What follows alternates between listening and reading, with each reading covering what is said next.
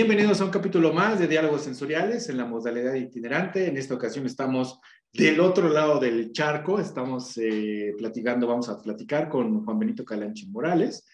Él, es licenciado en tecnología de, los alimentos con un magíster Centiarum, ya nos explicará qué, qué, es esto, en administración por la Universidad de Oriente en Venezuela, además de un máster en ciencia y tecnología de alimentos por la Universidad de Zaragoza y doctor eh, en calidad, seguridad y tecnología de los alimentos por la Universidad de Zaragoza en, España. Él es investigador y profesor de la, Universidad de Zaragoza desde 2015, auditor jefe de ISO 22000, auditor interno de, en HACCP, consultor empresarial, profesor con escalafón, eh, asociado de la Universidad de Oriente allá en, en Venezuela, profesor de doctorado y posgrado en la Universidad de Oriente, en Venezuela, la Universidad Católica de Temuco, en Chile, la Universidad de Zaragoza, en España, la Universidad de Ibagué, en Colombia, la Universidad de los Andes, en, Colombia también. Ha sido director de tesis eh, doctorales, de maestría, de grado, trabajos de final de, de carrera. Es miembro de la Asociación Española de Profesionales del Análisis Sensorial, bombero eh, profesional de carrera, eh, socorrista, le encantan los deportes extremos como la, montaña, eh, perdón, la, bici de montaña, el buceo, el cañonismo, amante del mar y de los, de los frutos, por supuesto, venezolano de nacimiento, español por adopción, latinoamericano por, por, este, por convicción, hedonista, creyente y, libre de, buenas costumbres. Más bien, creo que es como amante de las buenas costumbres, ¿no? Juan Benito, muchas gracias por tu tiempo. Bienvenido a, Diálogos Sensoriales.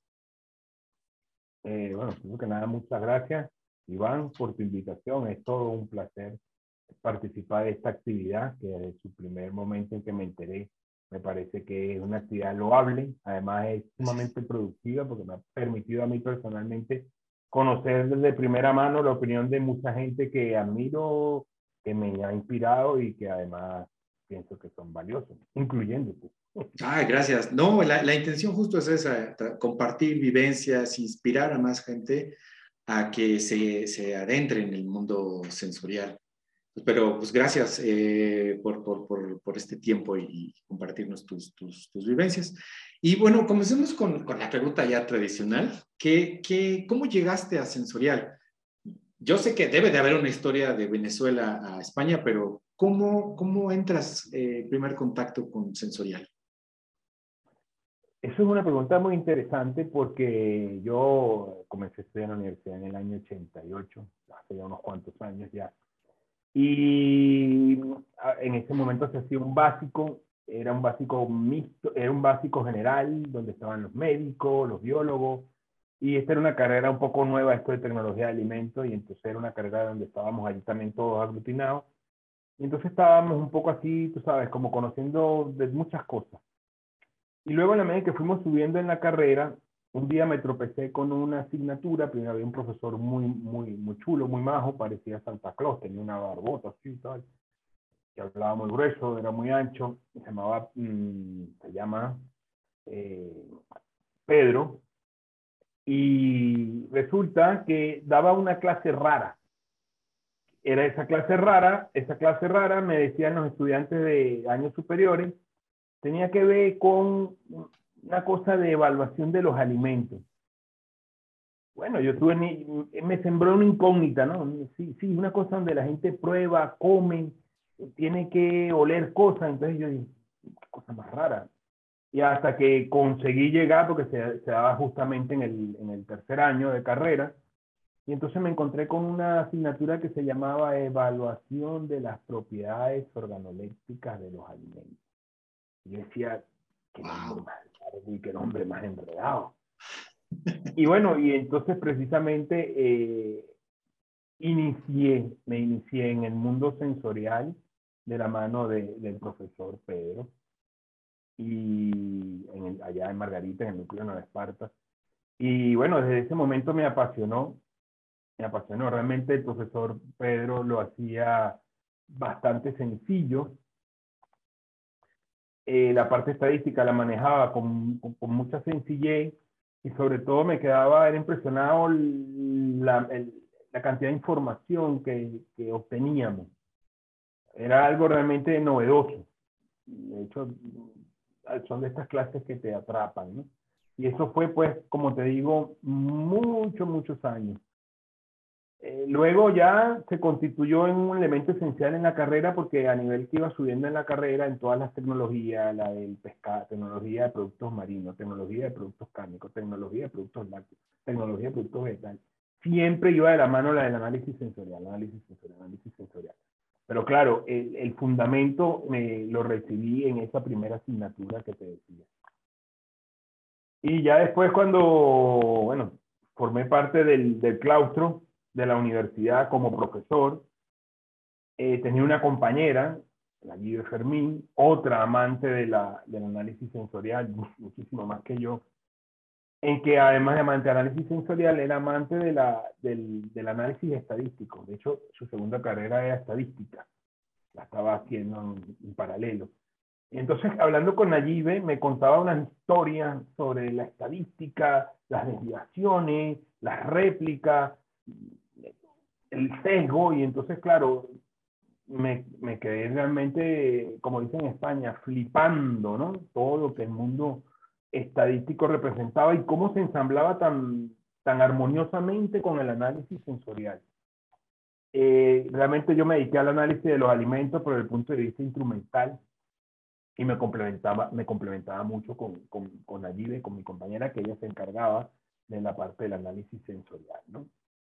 E, eso realmente fueron mis inicios, tanto como estudiante como profesional con el análisis sensorial. Oye, ¿te acuerdas, te acuerdas ese, bueno, es que el nombre de la, de la, de la materia se me hizo fantástico, pero ¿te acuerdas? Ok, ya, ya vas a entrar y, y antes de, de, de, escuchar a Pedro, ¿qué, ¿Qué pensabas que era esa, esa materia de análisis organoléptico? Eh, primero no sabía que era organoléptico. Me sonaba una cosa súper rara, un trabalengua organoléptico. Después me tropecé en la primera clase que he ido, eh, él hablaba de la evaluación sensorial y dije, sensorial, tendrá algo que ver con algunos sensores electrónicos, con algunas... Y entonces eh, la respuesta de Pedro fue muy sencilla y me dijo, evaluamos con lo que tenemos. Y entonces, ¿y qué tenemos? Bueno, tenemos sentido y son los sentidos los que nos permiten interactuar con el mundo y entonces sabemos que estamos vivos y podemos definir la realidad. En eso se basa esto, pero lo enfocamos solamente en los alimentos.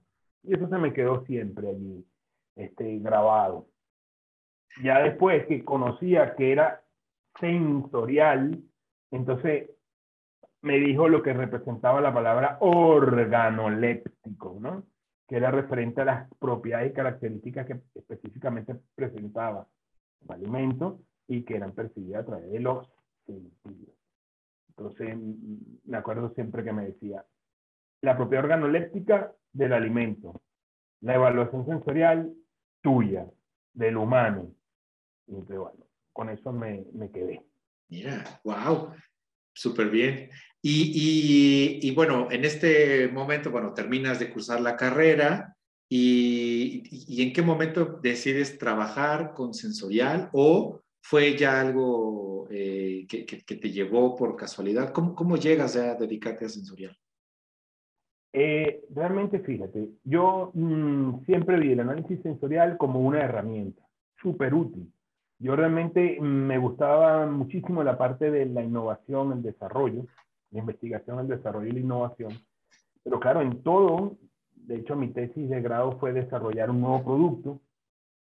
Y, pero es que precisamente siempre que estaba haciendo algún tipo de desarrollo necesitaba necesitaba del análisis sensorial, necesitaba de la evaluación sensorial.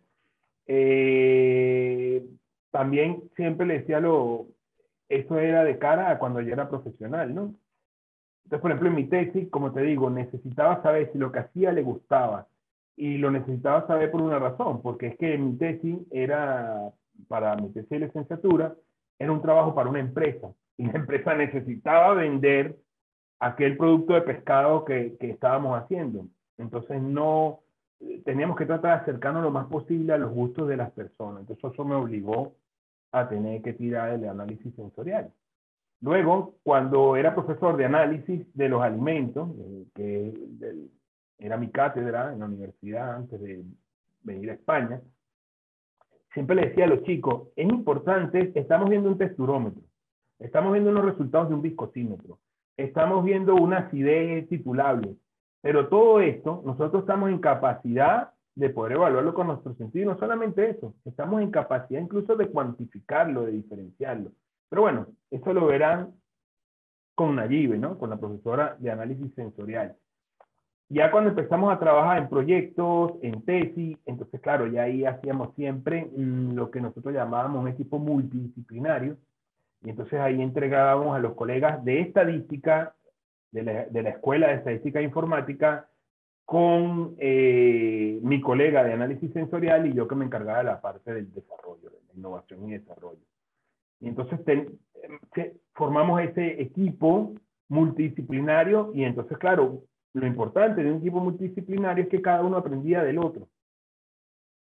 Yo, el estadístico nos explicaba, bueno, vamos a hacer un muestreo de este tipo, ta, ta, ta, ta, eh, la Nayibe, que era análisis sensorial, eh, también, también, mira, yo creo que aquí mejor una prueba hedónica o mejor una preferencia. Y ya yo, claro, ya yo iba definiendo los objetivos que, que nos habíamos propuesto alcanzar en el desarrollo. Y eso funcionó fenomenal, fenomenal. Entonces, claro, siempre estuve involucrado. ¿Qué sucede cuando, cuando llego a España? Cuando llego a España, que me vine a hacer doctorado, eh, no se trabajaba en equipo multidisciplinario. O sea, era, una, era otra, forma de investigar, otra forma de trabajar. Eh, como dicen aquí, aquí cada quien se eh, ponía sus castañas eh, a la brasa, ¿no? Entonces me tocó, porque tenía los colegas muy lejos, profundizar un poquito más en todas esas herramientas que había utilizado. Y esas herramientas partían desde la estadística y el análisis sensorial. Y en mi propia tesis doctoral, que tenía que ver con calidad y frescura del pescado, como te podrás dar cuenta, el análisis sensorial era fundamental. la evaluación de la frescura, al día de hoy no hay mejor método, así es en las análisis electrónicas y las lenguas electrónicas, y no hay mejor método que la evaluación de un ser humano. De hecho, es el método oficial de la Unión Europea. Entonces ahí mm, recurrí al análisis sensorial realmente mi área de, trabajo es tecnología de la carne y el pescado, pero tuve que tirar tanto de sensorial y le desarrollé tanto, tanto amor, además de que, eh, como te digo, eh, me, daba añoranza, ¿no? Añoranza de mi formación y de mis compañeros que trabajamos en equipo, que empecé a profundizar en ella. Y hubo un momento en que cuando volteé, estaba completamente enamorado de, la, del análisis sensorial. Sí, realmente ahora mismo mm, en la parte de alimentos no consigo un desarrollo sin que esté presente el análisis sensorial. Todo lo contrario, me parece esencial. Qué padre, ¿sabes? Ahorita en esta historia cuentas eh, que desde el principio fue una integración eh, de diferentes áreas, lo cual eso es fantástico para sensorial, porque en esencia es el sensorial, ¿no? Es un vínculo entre diferentes áreas, por ejemplo mercadotecnia, desarrollo, calidad, y ahí debe de estar este, sensorial. Entonces, el hecho que, que, te haya llevado sensorial poco a poquito, ¿no? Porque fue, ahí está la materia, ¿no? Empiezas con organoléptico y luego, ahora como profesor, ahí conoce a tu colega y empieza a trabajar y luego llegas a esta, a esta, eh, esta actividad donde, bueno, ya eres, eh, pues es tu día a día, ¿no? Trabajar con, con sensorial. Eso, esa, esa vivencia es, es, muy padre. Por eso siento en tu explicación que traes sensorial en los huesos, ¿no? Así como, como eres, este, eh, te, te, defines latinoamericano por convicción, bueno, también es, bueno, algunos dicen sensoriólogo, otros dicen eh, eh, sensory scientist, otros les llaman como les quieras llamar, pero, pero es, eres alguien que le apasiona la, la, parte sensorial, ¿no? Si no me equivoco. Qué padre. Tal cual, em, ¿por qué un bueno, son dos preguntas en realidad. ¿Por qué un doctorado en, en, España y qué tan fácil fue tomar la decisión de, de, de, dejar la casa, el, el, ambiente familiar, la comida, que eso es algo que, creo que a mucha gente nos cuesta mucho trabajo dejar, para irse a otro espacio a hacer un, doctorado. Y me imagino que a partir de ahí te quedaste allá, ¿no? Sí, efectivamente. Bueno, en realidad son dos preguntas las que van ahí, ¿no? Sí. Eh, yo, como, como, como tú mismo lo has dicho, yo tenía una formación de la Universidad de, de Oriente. La verdad, estaba bastante bien posicionado dentro de lo que es la institución, pero yo siempre le dije a mis compañeros y a mis amigos que yo quería hacer un doctorado fuera, eh, fuera de la universidad y también fuera del país, porque quería otro punto de vista. Quería saber cómo se hacían las cosas de otra manera. Okay, eh, mm, es verdad que pensé en muchos destinos. Por ejemplo, pensé dentro de Latinoamérica, uno de los mm, destinos que pensé fue, por ejemplo, en México, en Costa Rica, porque tengo, tenía buenas relaciones con colegas de, de México. Eh, en México había una, en su tiempo había la Asociación de Nuevos Alimentos de México y hacían unas cosas fantásticas. Y había una carrera también que me gustaba mucho cómo lo, lo llevaban. Cuando era estudiante hacíamos cosas en conjunto. Entonces me gustaba mucho, ¿eh? Y, y, la otra era Costa Rica, bueno, más que todo porque tenía una, una visión un poco incipiente sobre eh, la visión del mercado, el marketing. Pero bueno, mmm, también primaba que, que quería conocer eh, el otro lado del charco, como dices tú. Mm, sobre todo porque también tenía un fundamento histórico un fundamento, mm, si se quiere, hasta cultural.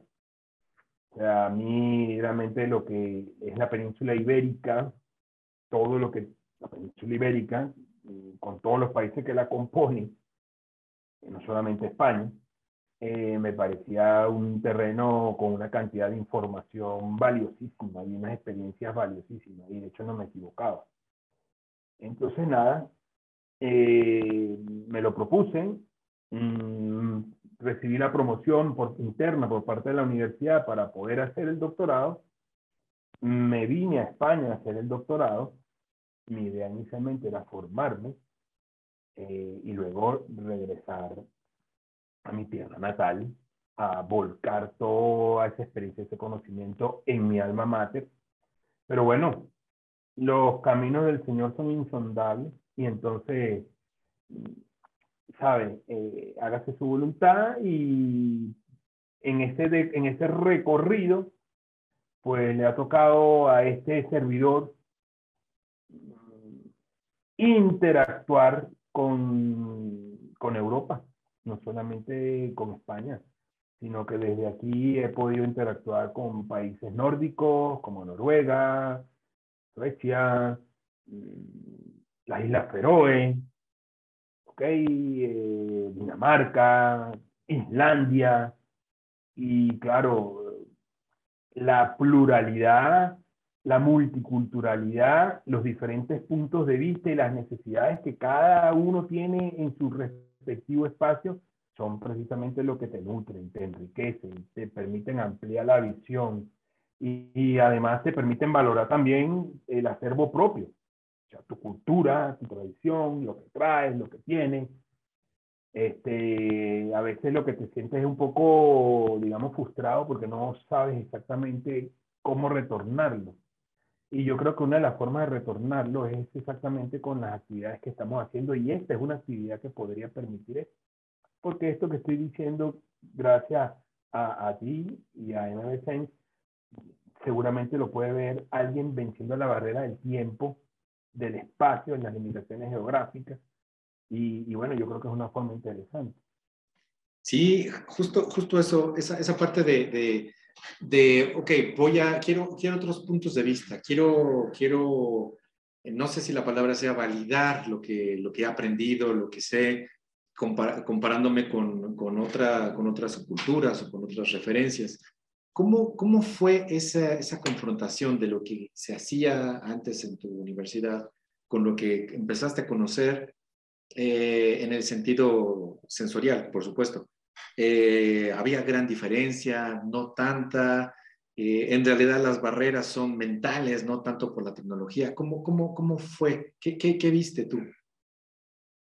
lo primero que me sentí fue gratamente satisfecho de mi formación básica, de mi formación en mi universidad de origen era, fue realmente excelente a veces yo me cabreaba de que tanta estadística, ya está, hay biometría y bioestadística. Y, y mira, yo por hoy le doy las gracias a todos y cada uno de los que me hicieron perder sueño, porque realmente tenía un profesor muy bueno, que está en España, por cierto, ya estará jubilado, el profesor José Luis Palazón, de biometría. Y, y, claro, era con el Socalan Rolf, era otra época, ¿eh? teníamos libros y calculadoras para calcular los ANOVA, y unas hojas cuadriculadas para tomar los datos. Estamos hablando de otro siglo. Entonces, claro, me encantaba, pero era muy laborioso, muchas horas metidas ahí, y luego era un, profesor bastante exigente y entonces no sacaba la nota que aspiraba.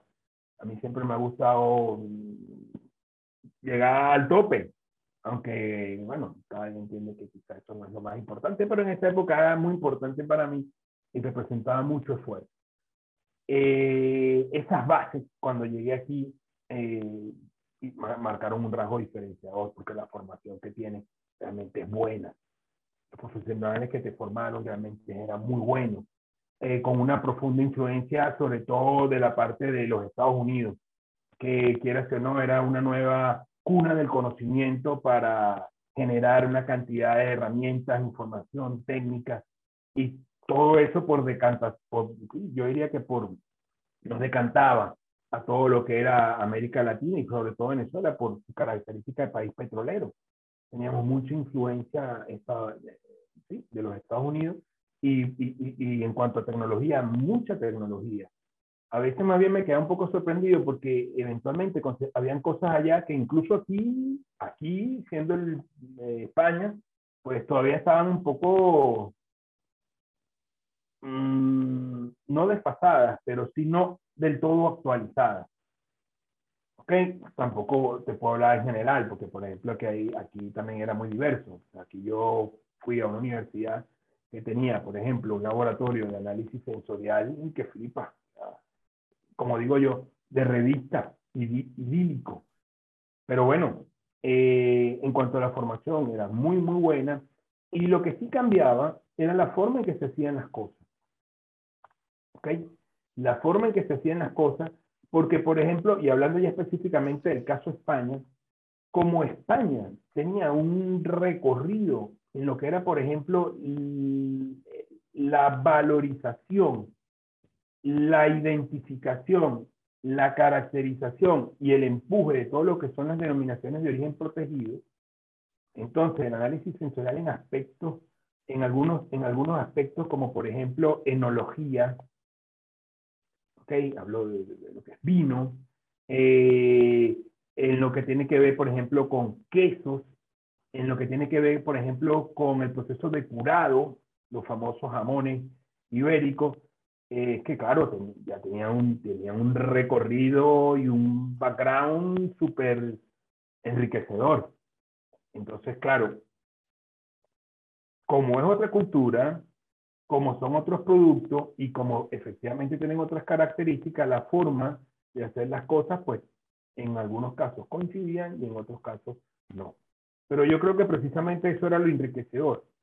Yo creo que si alguien tiene la oportunidad de poder contrastar cómo se hacen las cosas, vuelvo y si quiero acotar, dentro de lo que son las buenas prácticas, ¿okay? esto también es muy importante, una, lo que llaman aquí una estandarización y unas buenas prácticas, yo creo que eso te fortalece realmente. Eh, es un poco lo que he tratado yo de, de ir haciendo, una propuesta ecléctica. Claro, no, sí, siempre bastante, bastante importante hacer las cosas como se debe, se debe hacer. Em, ¿qué, qué, ¿Qué fue lo más difícil o, qué fue lo más difícil para, para Juan Benito el momento de, de llegar a, a, la universidad y hacer el, el, doctorado?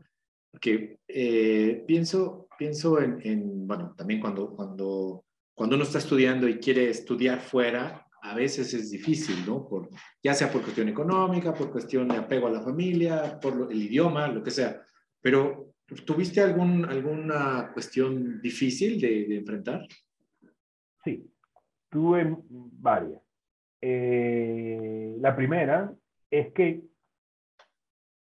tienes que enfrentarte a otra cultura, aunque hablamos todos mm, castellano, bueno, ahora está aceptado que digamos español. Este, aunque hablamos todo el mismo, claro, el mismo idioma, muchas veces no nos entendíamos, porque el argot, eh, la entonación, el significado eh, no es el mismo. Entonces muchas veces mm, me quedaba yo un poco fuera de contexto o se quedaba fuera de contexto con quien mantenía una conversación. Lo que sí es cierto es que cuando tú usas el lenguaje con propiedad, y es una cosa que nos caracteriza a los latinoamericanos, que tenemos formación, eh, te entiende todo el mundo. Y el que no entienda, pues va a tener que leer el diccionario de la Real Academia Española para entenderlo y entendernos todos. Eh, pero yo sí creo que una, una, una de las cosas importantes que dice, bueno, no, pero es que la tienes fácil porque te vas para España y allá todo el mundo habla español. No es como el que se fue a, a Inglaterra, que es que allá hablan inglés. Vale, sí, ciertamente quizás la barrera del idioma para alguien que se va a un país anglosajón sea mucho mayor, pero eso no significa que sea una barrera también para el que viene a España. Eso por un lado. Por el otro, hay un, componente cultural importante. Y ese componente cultural hace que te replantees la forma de ver la vida y hace que te replantees también la forma como actúas. Eh, y es muy importante porque entonces ahí sí identificas por qué un país está de una manera y otros están de otra. Y la diferencia fundamentalmente es la gente y la forma como la gente hace las cosas y la forma como la gente se, se, se enfrenta a las realidades. Entonces, yo, en mi experiencia personal, lo que, lo que asumí fue una postura de aprendizaje, de permearme a la cultura a la que vine, porque yo decidí venir.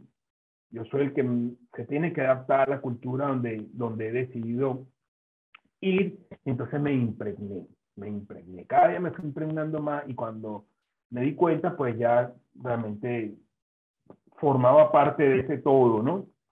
Eh, sin perder mi identidad, eso es muy importante. Pero sí es cierto que adaptándote, adaptándote a, a, a donde te encontrabas. Y eso sucedió en el análisis sensorial también, porque aquí había una forma diferente, como te dije al principio, hacia análisis sensorial, y yo lo que busqué en mi trabajo y en lo que he venido haciendo y también en lo que he venido enseñando es precisamente en realmente destacar que el análisis sensorial era más que evaluar productos tradicionales. Que el análisis sensorial o, eh, implicaba mucho estudio, no era algo subjetivo o algo que, tú sabes, es como un cuento. Sí, pero vamos, vamos al HPLC. Eh, una de las cosas que me he propuesto yo, y se lo digo a mis estudiantes, a mis colegas y a todo el mundo, es, yo creo que ya no es ni necesario, es demostrar que con las herramientas estadísticas, con un análisis sensorial riguroso en cuanto a los protocolos de actuación, en cuanto a la forma de recolección de datos, en cuanto a la forma de tratar a los, a los participantes, puedes obtener unos resultados tan reproducibles como los que salen de un cromatógrafo de gas. De hecho, una cosa no exime la otra, todo lo contrario, se complementan. Entonces, como yo tengo una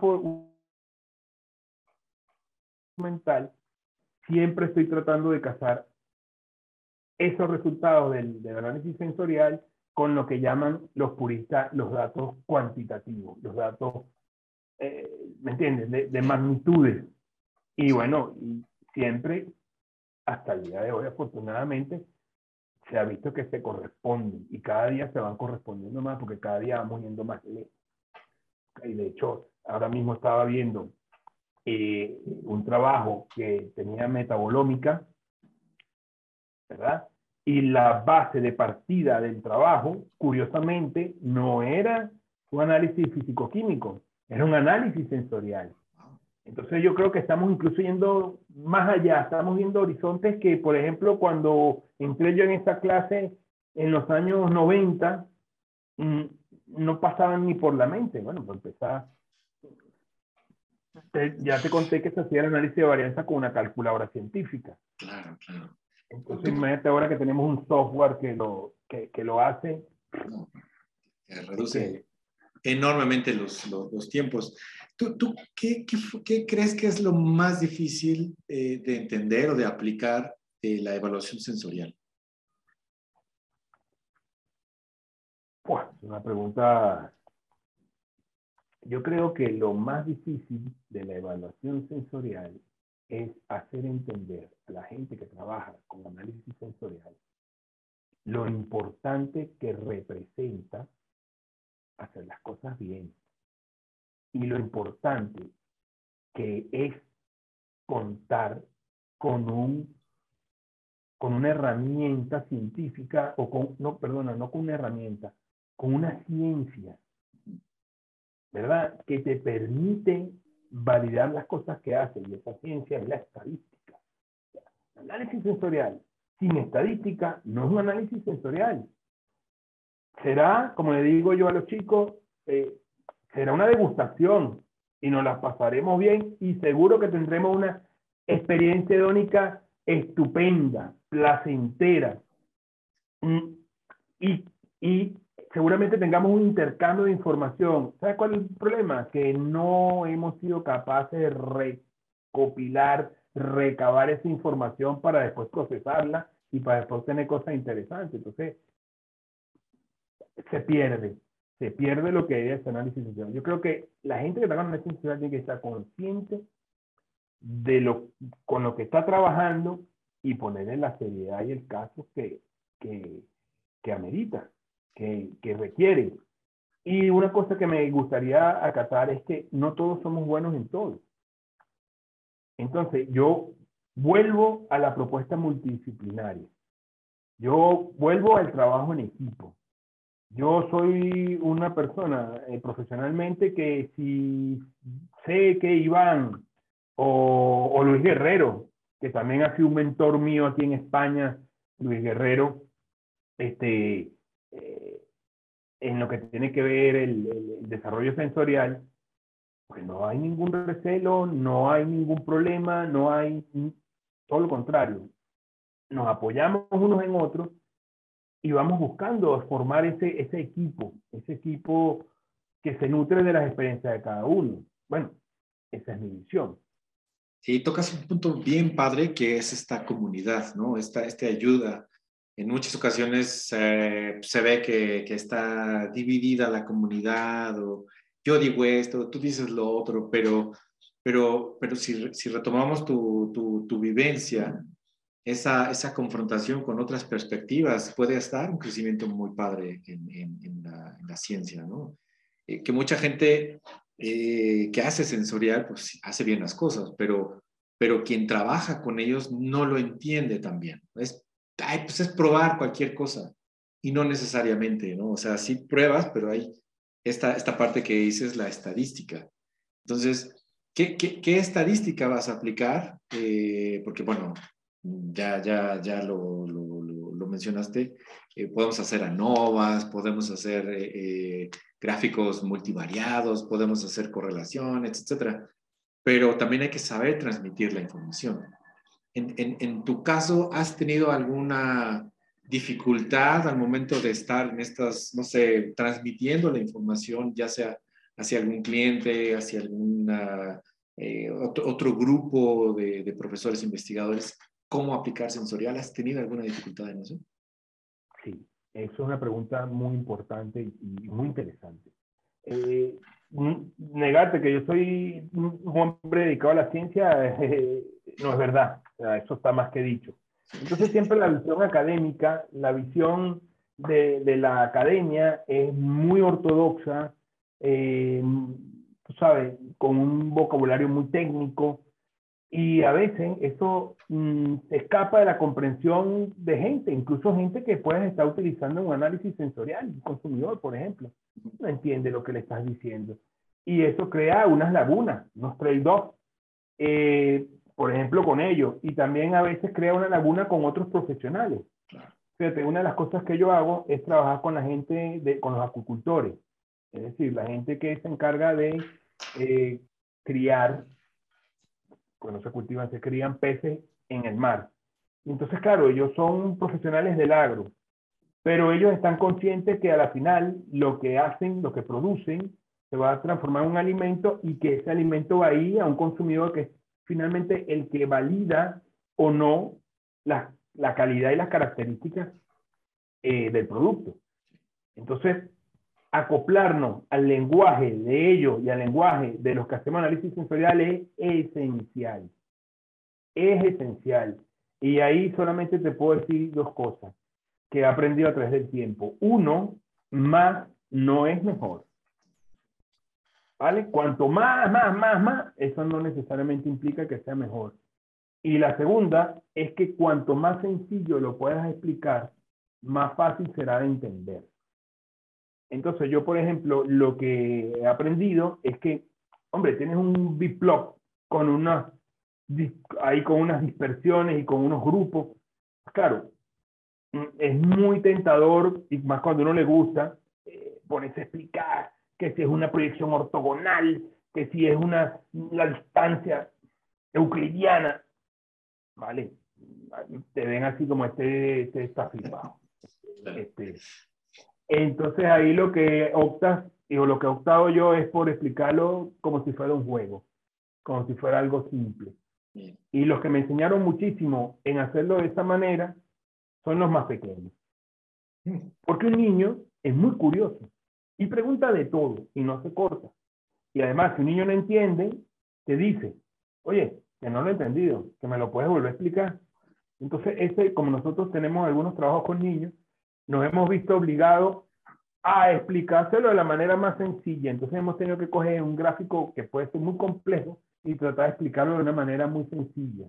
Y con esa experiencia, entonces hemos tratado de, cuando estamos hablando con otros profesionales que no son precisamente del análisis sensorial, o cuando estamos hablando con una empresa, que muchas veces desde la transferencia a la universidad hacemos trabajos específicos para empresas, lo que tiene que ver con el I+D, o cuando estamos hablando con un consumidor, hablamos con lo que nosotros hablamos palabras de, de, monedita, palabras sencillitas, ¿ok? Para tratar de llegarle a la gente. Sí es cierto que hay un momento, por ejemplo, con nuestros colegas que son, vamos a definirlo, eh, los que son muy puristas, que yo creo que realmente es porque desconocen el alcance y la potencia que puede representar un análisis sensorial. Entonces ahí sí hay un momento en donde tienes que sacar los argumentos matemáticos y estadísticos y decirle un momentico. Esto no nos lo sacamos de una cistera ni esto tiene todo un fundamento por detrás, ¿no? Pero bueno, realmente también te digo, eso es lo, lo bonito y lo interesante de trabajar con esto. Claro, vas, vas. De lo complejo a lo sencillo. Es, es como un oficio, ¿no? O sea, vas, vas mejorando conforme pasa el, el tiempo y la práctica, ¿no? Como tal. Absolutamente. Muy bien. Juan Benito, eh, llega un momento en la entrevista donde le preguntamos a nuestros eh, invitados una serie de, de, preguntas comparativas, ¿no? Es algo así como una 2 AFC, eh, no se valen empates, no hay necesidad de decir por qué ni nada, tú, tú dirás. Pero comenzamos con, con eh, vino o pisco. ¿Qué prefieres? Por cercanía el vino. ¿Prueba tétrada o prueba triangular? Hombre, triangular. ¿Playa o bosque? Playa totalmente.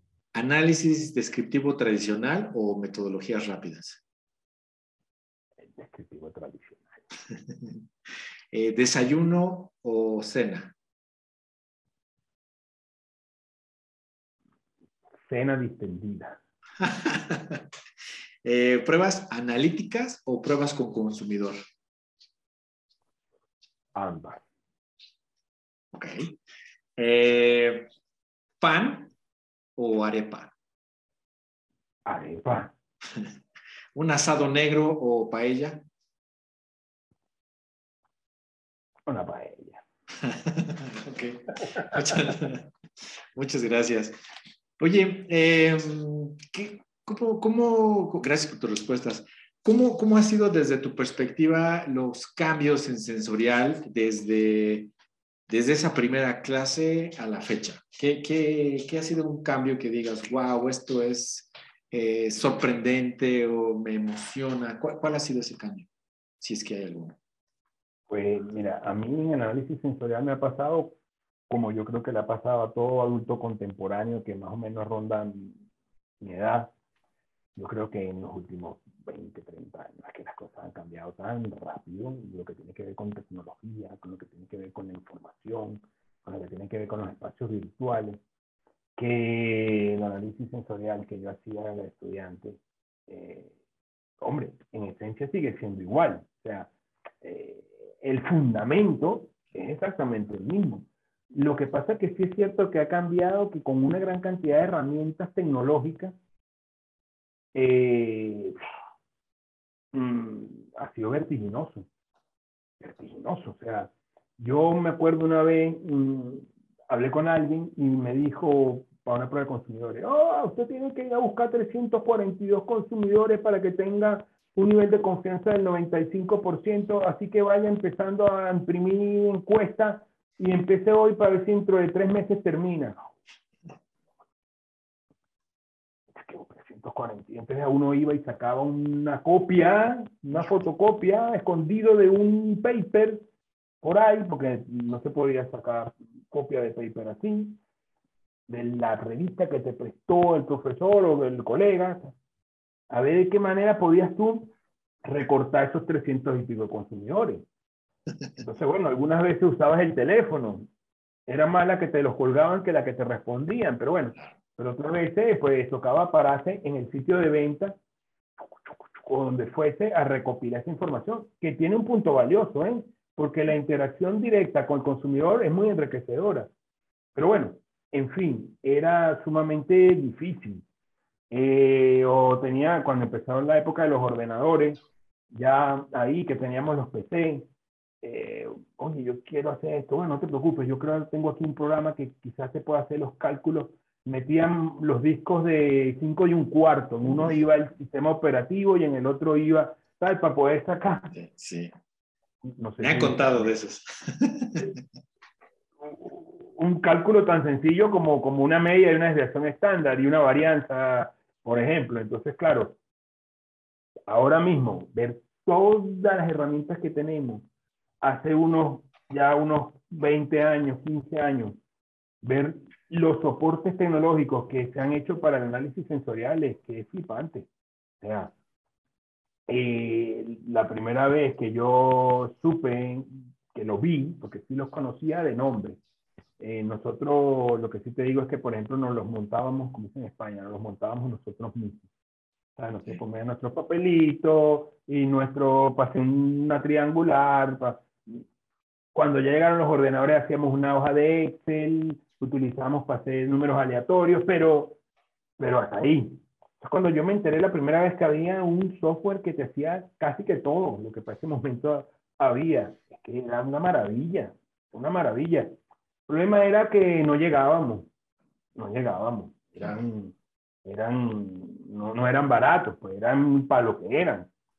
Pero bueno, yo creo que lo dijo en su momento Guillermo que, que, realmente ha sido un inspirador, aunque no lo conozco personalmente, la necesidad te empuja.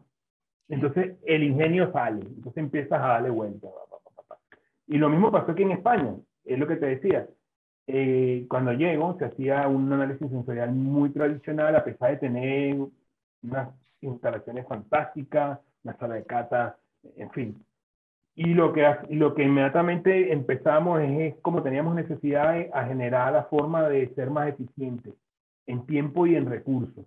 Entonces fuimos haciendo cosas y al día de hoy pues hemos ido, mira, es que cuando yo le cuento, por ejemplo, a un chaval cómo teníamos que hacer mm, los dubotríos y buscar la tabla y calcular y tal, el flipa cuando con dos teclas tiene todo el diseño, el diseño del experimento y tiene el, el, el, está balanceado, equilibrado, está...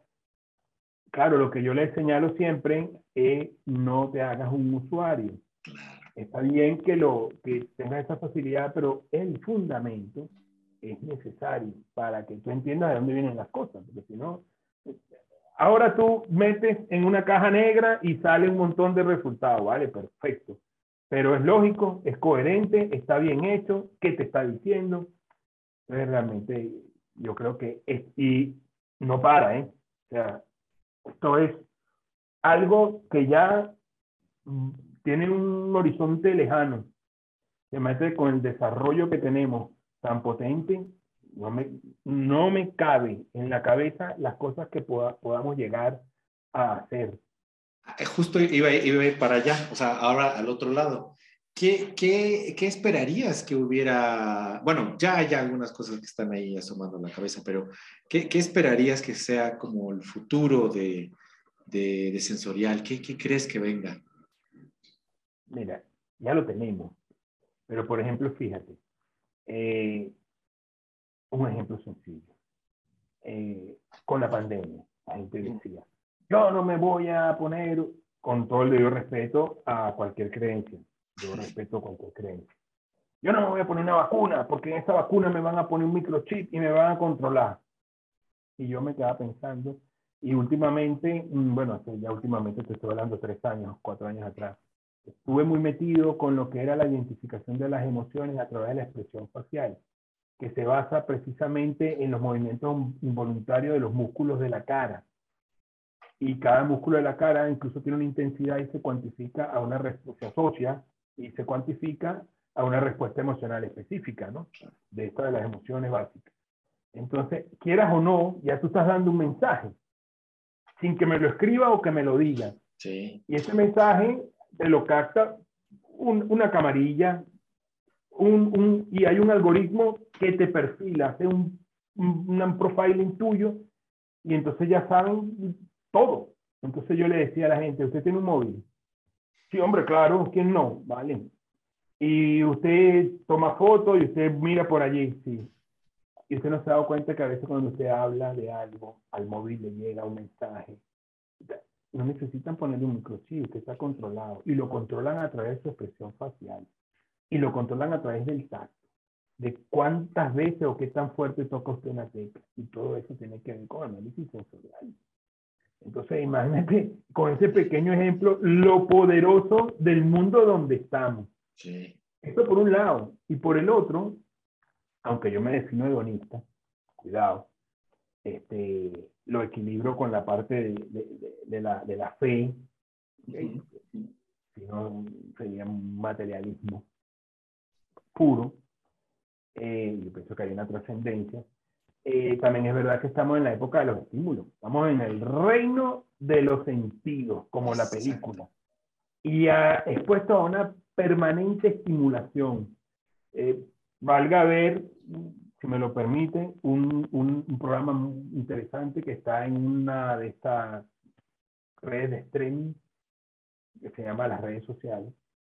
Y si ves allí, esta gente de Silicon Valley, esta gente que trabaja con redes sociales y cosas, tienen ese fundamento poderoso está en el análisis del ser humano y de su respuesta emocional y de su respuesta sensorial. Entonces, con eso, ¿qué quieres que te diga? O sea, esto es cualquier cosa.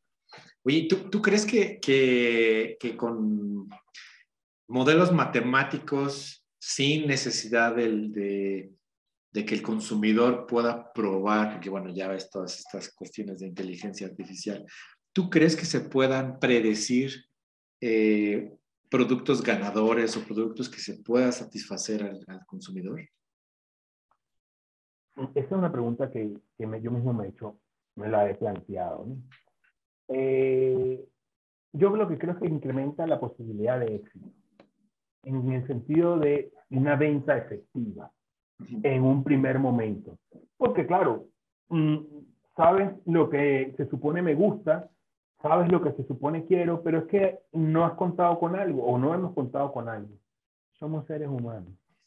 Y los seres humanos cambiamos.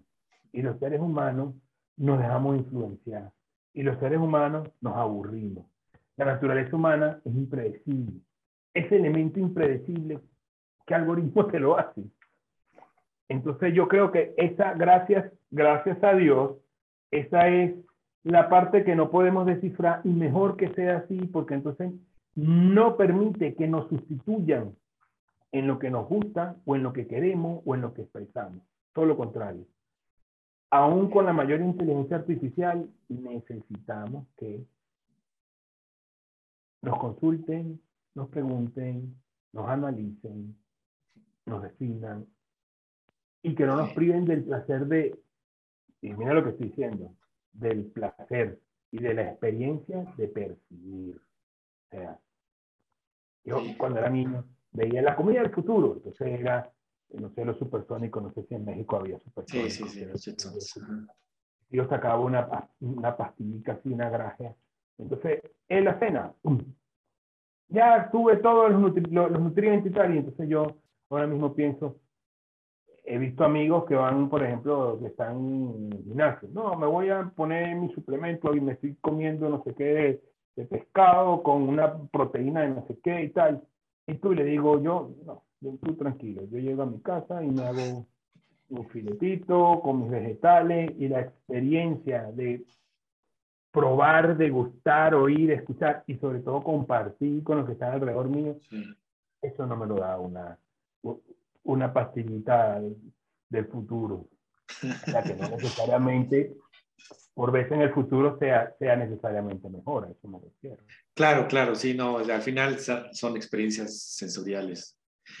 Eh, oye, eh, híjole, el tiempo va pasando muy rápido. Eh, ¿qué, qué, qué, cuál, ¿Cuál, en tu opinión, sería los requerimientos básicos para un analista sensorial, alguien que se está dedicando o se va a dedicar al sensorial, ¿qué debería de saber, entender, manejar? Mm, yo soy de la parte de alimentos, aunque entiendo que el análisis sensorial no es solamente eh, aplicado al contexto de alimentos, ¿no? aplicarlo a cualquier cosa. Pero lo que yo le puedo decir primero a, a alguien que desee este camino es que se tiene que formar se tiene que formar. Y tiene que tener una formación básica. Y esa formación básica tiene unos elementos esenciales. Esos elementos esenciales van desde el manejo de equipos de informática, porque es lo que se está demandando por hoy, hasta imprescindible el manejo de herramientas estadísticas. Okay, tiene que tener un conocimiento en estadística, tiene que tener un conocimiento en el manejo de las herramientas informáticas y muy importante, tiene que tener conocimiento de lo que se vaya a dedicar. Eso no significa que tenga que saber de todo, ¿no? Pero tiene que tener la habilidad y la capacidad para buscar en otros que sí sepan eso que se necesita y entonces formar ese equipo multidisciplinario. Es que yo apuesto a los equipos de trabajo multidisciplinarios, lo que son sumamente importantes. Y la otra cosa que le digo es que tiene que tener humildad para aprender tolerancia para saber que se equivocará y que nos equivocaremos, que lo importante será mejorar. Y otra cosa es la sinceridad para compartir sus logros, para que otros también puedan transitar ese camino. O sea, yo creo que esa es la forma en que podemos ser mejores personas y mejores profesionales. Hombre, todo dentro de, tú sabes, dentro de, porque bueno, hay de todo, ¿no? Pero yo creo que, por ejemplo, las orientaciones, los resultados, las metodologías exitosas, si no lo compartes es que esto es muy aburrido. Claro. Sí, esta, esta, esta red, esta comunicación, este, esta, bueno, el networking famoso, ¿no? Vamos a trabajar en conjunto, vamos a, crecer. Muy bien. Juan Benito, eh, ¿alguna, ¿algún artículo, referencia bibliográfica, eh, paper que, que, dijeras, este lo deben de leer al, eh, quien se dedique a sensorial. ¿Tienes algún libro favorito alguna publicación favorita? Sí, tengo muchas. tengo muchas. Eh, bueno, igual esto te suena un poco anticuado, pero por ejemplo, hay un libro. Eh, el libro, yo, fíjate que yo nunca he tenido el libro completo en mis manos. He tenido algunos trozos. Es el libro de Guillermo Hoff. Mm, mm. Es un libro que está escrito en inglés, pero es un libro fantástico. Mm, fantástico. Eh, luego tenemos, hay, otro libro que es del padre del, bueno, uno de los padres del, del Quantitative Analysis. Este, ahora mismo no recuerdo el nombre, y eso que estoy ando por ahí diciéndolo. Y, y yo creo que son libros pilares, son de estos libros que tienes que leer. ¿Y por qué? Porque básicamente se llama, te lo voy a decir, que lo tengo aquí. Es el de Herbert Stone. ajá, eh, sí, y también tienes, eh, por ejemplo, el de Lawless y Heyman, mm. Sensory Evaluation of Food, Principles and Practice, o sea, principios y prácticas. Me parece que es un librito muy completo. Y además, decirte que hay una gran cantidad de libros, aunque ahorita mismo no los recuerdo, que, también tienen una, una cantidad de información valiosísima. Por ejemplo, eh, yo me acuerdo en el año 2000, que todavía no estábamos con este tema de tanto de la, de, de la formación online y de la virtualidad, que en la biblioteca había libros eh, en la universidad por ejemplo, de, de, de varias editoriales españolas, mexicanas, que tenían unos libros espectaculares. O sea, que es verdad que de repente los lees y dices, bueno, pero es que hoy por hoy esto lo podemos hacer de otra manera, pero el fundamento está allí. Y una forma sencilla de entender lo que se está haciendo es allí. Y si tú quieres introducir cambio, bueno, lo primero que tienes que saber es de dónde viene. Entonces eso te va a permitir ir más lejos. Yo, yo, yo te hablaría de estos dos. También te puedo recomendar al que ande en este mundo sensorial, que hay unas revistas muy buenas, unas buenas, está Journal of Sensory Story, está también Food Quality and Preference, son referentes. Y ahí escriben la gente pues que se supone trabaja en esto. Sin menoscabo de cualquier otra revista donde seguramente también hay mucha información y gente muy buena, quizás no son gente tan reconocida. Bueno, sabes que la fama es la fama, es lo que tiene. Se lo pregunto a, Will Smith. Y entonces, precisamente, creo que cualquier, cualquier libro que tenga una información contrastada y y arbitrada es bueno. Lo que sí le puedo decir a la gente es que tenga mucho cuidado, porque claro, estamos en una época de información que te genera desinformación. Entonces yo a veces le digo a mis estudiantes, si te metiste en internet, viste cualquier cosa, te lo copiaste sin ningún tipo de crítica y resulta que está muy bien porque aprendes de alguna manera, pero eh, como quizás tiene implícito unos errores, entonces no aprendes del todo bien aprendes con errores. Es una, es una oportunidad interesante para que te puedas dar cuenta tú mismo, contrastando lo que estás consultando, si te parece que esté bien o esté mal. ¿Sabes? Sí. Porque si no, entonces ahí vienen los problemas. Exacto, sí, igual, o sea, toda esa lectura que, que estás sugiriendo, sí, sí nos ayuda porque también nos puede dar a formar nuestro punto de, de vista, ¿no? Y entonces nuestro criterio, nuestra nuestro criterio de decisión y al final, pues vamos a, ir llegando a estas publicaciones que, que están arbitradas, que tenemos una, un respaldo científico alrededor de esas, de esas eh, publicaciones, ¿no? Oye, súper. Ahí hay una, persona que te interrumpa, si te quiero hacer un inciso. Hay una cantidad de información súper importante en, en, ediciones, en editoriales latinoamericanas, ¿eh? Sí. Eh, que están, por ejemplo, en archivos latinoamericanos de nutrición y en otros más, hay una cantidad de trabajo de los, de, de los compañeros latinoamericanos de Colombia, de Chile, de Argentina, de Uruguay, mexicanos, venezolano, o sea, que en, en todos lados florecen, en todas las partes del mundo florecen. O sea, no, no, no, no quiero yo sesgarme por ningún, o sea, que tú puedes consultar un trabajo muy bueno en cualquier base, cualquier base de datos científicas que tenga un respaldo. Claro, claro. Me quedo más con eso. Bien, así espero que también todo el mundo eh, decida por ese, por ese camino.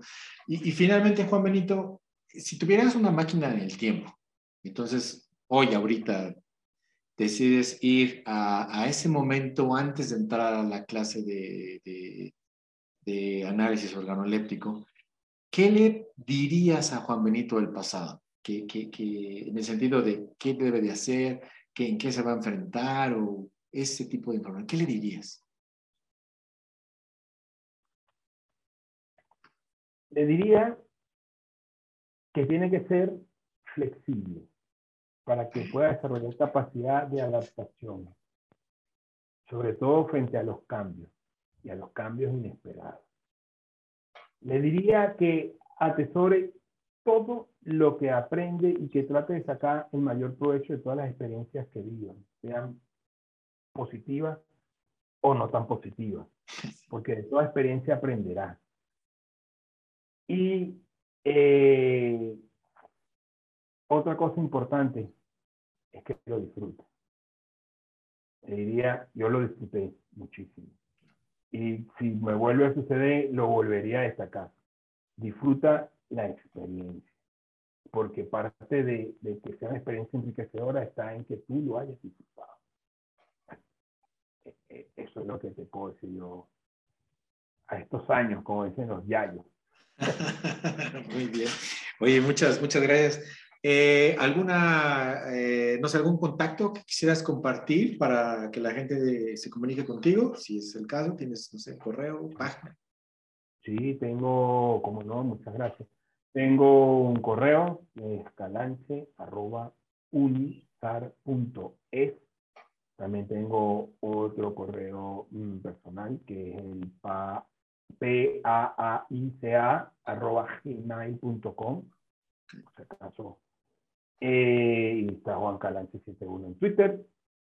Super, okay. seguimos. Y está eh, mi página de la Universidad de Zaragoza en, en el IA2, que es el Instituto Agroalimentario de Aragón, hasta que lo disponga Dios. que sea mucho tiempo. Eh, ¿Algo más que te gustaría agregar, Juan Brito? No, nada. Sinceramente, darte las gracias. La verdad que me he sentido muy cómodo. Qué bueno eh, apoyarte. Mm, me encantó trabajar contigo ahora y me encantó trabajar contigo en esta experiencia que hemos tenido en conjunto, eh, porque sí, hemos compartido una experiencia y, y, y, quiero destacarlo, hemos hecho un análisis sensorial intercontinental. Exactamente, muy bueno. Increíble, yo se lo estuve contando a algunos colegas de otras universidades y flipaban, o sea, decían, ¿de verdad lo han hecho? ¿Y cómo lo hicieron? Y digo, sí, mira, lo hicimos así, sí. Pero ¿y cómo hacía este, el director de panel? Mira, lo hizo de esta manera y tal. Por eso me pareció, fíjate, la pandemia abre oportunidades que tú ni yo hubiésemos imaginado posible. Que no, que cómo vamos a hacer un análisis sensorial a distancia. Bueno, pero bueno, era la primera vez y se hizo. Que tendrá muchas cosas que corregir, que tendrá muchas cosas que mejorar. Sí, pero lo hicimos. Exactamente. Ser pionero es bueno.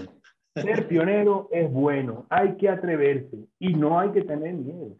No hay que tener miedo. Equivocarse forma parte de ese aprendizaje. Eso, eso también se lo diría a cualquiera. Sí, sí, sí. sí atrévete, sí. atrévete. Exactamente, sí, sí, este, esa fue una experiencia bastante, bastante bonita, eh, increíble, una, una distancia de más de 9.000 kilómetros, ¿no? Desde la Ciudad de México a Zaragoza. Entonces, pues, que se pueda hacer sensorial en esa distancia, imagínense en la misma ciudad. Entonces, yo, yo también agradezco esa oportunidad de, de poder compartir esa clase con, con, con, ustedes. Y pues, pues no tengo por ahora algo, algo más que, que agregar. Eh, si, si, no hay algo más, Juan Benito, te agradezco enormemente tu, tu tiempo, tu disposición para esto, para compartir. Y a ustedes les agradezco mucho que nos hayan visto o escuchado, depende de dónde estén, si en YouTube o, en alguna de nuestras plataformas de podcast. Eh, si les gustó, denle like, suscríbanse y si no, no digan nada, nada más este, disfruten este, este capítulo. Y nos vemos hasta la siguiente emisión de Diálogos Sensoriales y muchas gracias. Chao, chao. Hasta luego, gracias.